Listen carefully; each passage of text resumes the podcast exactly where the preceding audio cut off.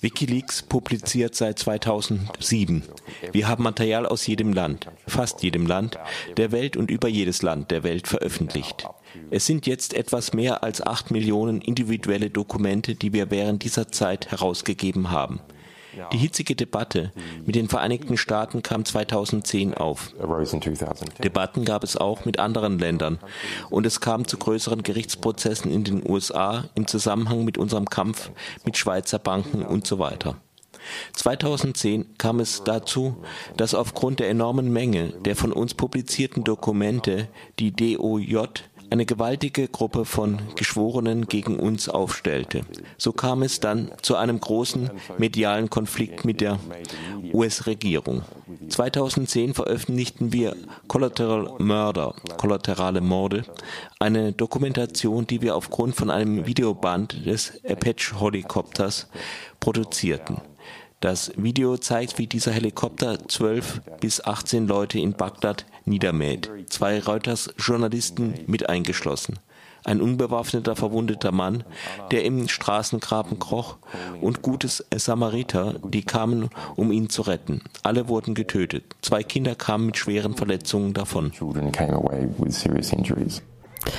Amy Goodman von Democracy Now, dieser Global News Hour, die ja hier auch bei Radio Dreieckland läuft, sprach mit dem Gründer von Wikileaks, Julian Assange, in der ecuadorianischen Botschaft in London, die zu jeder Tages- und Nachtzeit von 16 uniformierten Beamten und Zivilpolizisten bewacht wird. Dort lebt Assange seit über zwei Jahren in dieser, wie er es nennt, Raumstation ohne direktes Sonnenlicht. Kürzlich feierte er dort seinen 43. Geburtstag. Ihm wurde politisches Asyl in Ecuador gewährt, aber er fürchtet, von der britischen Polizei festgenommen zu werden, sobald er einen Fuß vor die Tür setzt. In der Botschaft wird er geschützt von der Wiener Konvention. Dort kann er keine Vorladung bekommen, nicht ausgeliefert werden. Es können keine Zwangsmaßnahmen gegen ihn angewendet werden.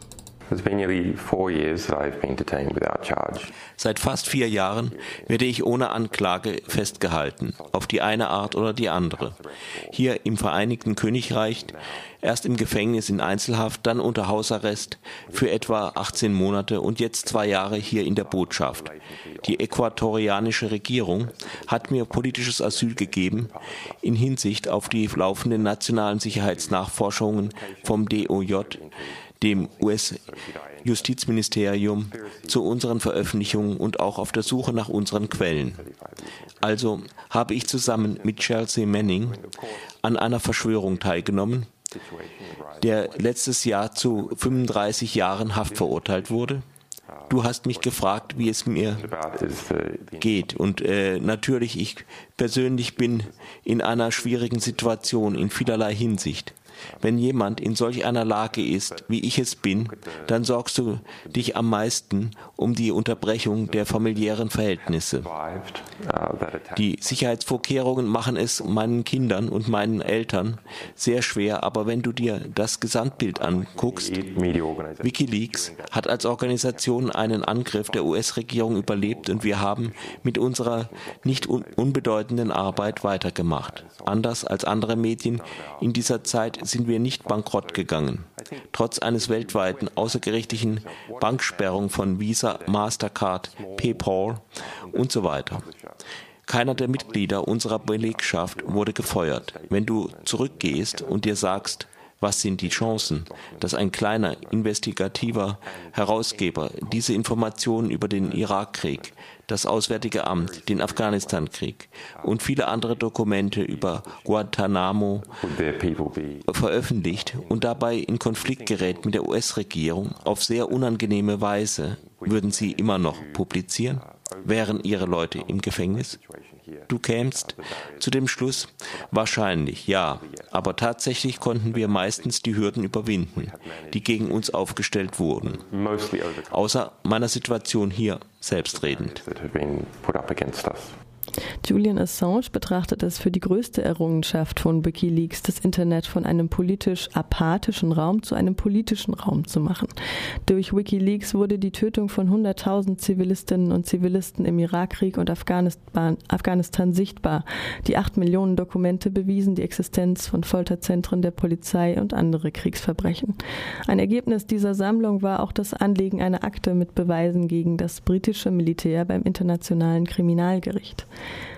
Das Pentagon erklärte Wikileaks den Krieg.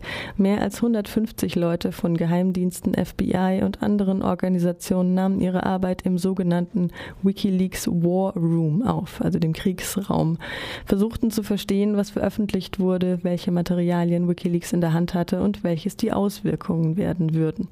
Viel Geld wurde ausgegeben bei dem Versuch, die Veröffentlichungen auf verschiedene Art und Weise aufzuhalten. Es kam zum Prozess von Bradley Manning und einer öffentlichen Denunzierung. Aus Bradley wurde inzwischen Chelsea, die zu 35 Jahren Haft verurteilt wurde. Julian Assange hat aber nicht nur positive Schlagzeilen gemacht. Also Amy Goodman befragt ihn dazu. Uh,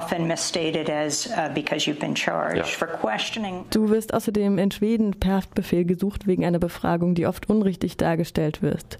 Du wirst ja wegen sexuellem Fehlverhalten angeklagt. Die schwedischen Nachforschungen haben mein Asylgesuch behindert. Das Vereinigte Königreich sagt also, du kannst nicht nach Ecuador gehen und das Asylgesuch annehmen, bis wir dich nicht an Schweden ausgeliefert haben. Das ist tatsächlich eine Verletzung von internationalem Recht, denn dieses besagt, Asyl übertrumpft Auslieferung nach der UN-Asylkonvention von 1951. In einer beeidigten schriftlichen Erklärung, die ich gelesen habe, durften deine Anwälte Textnachrichten der Frauen, die dich angeklagt haben, einsehen.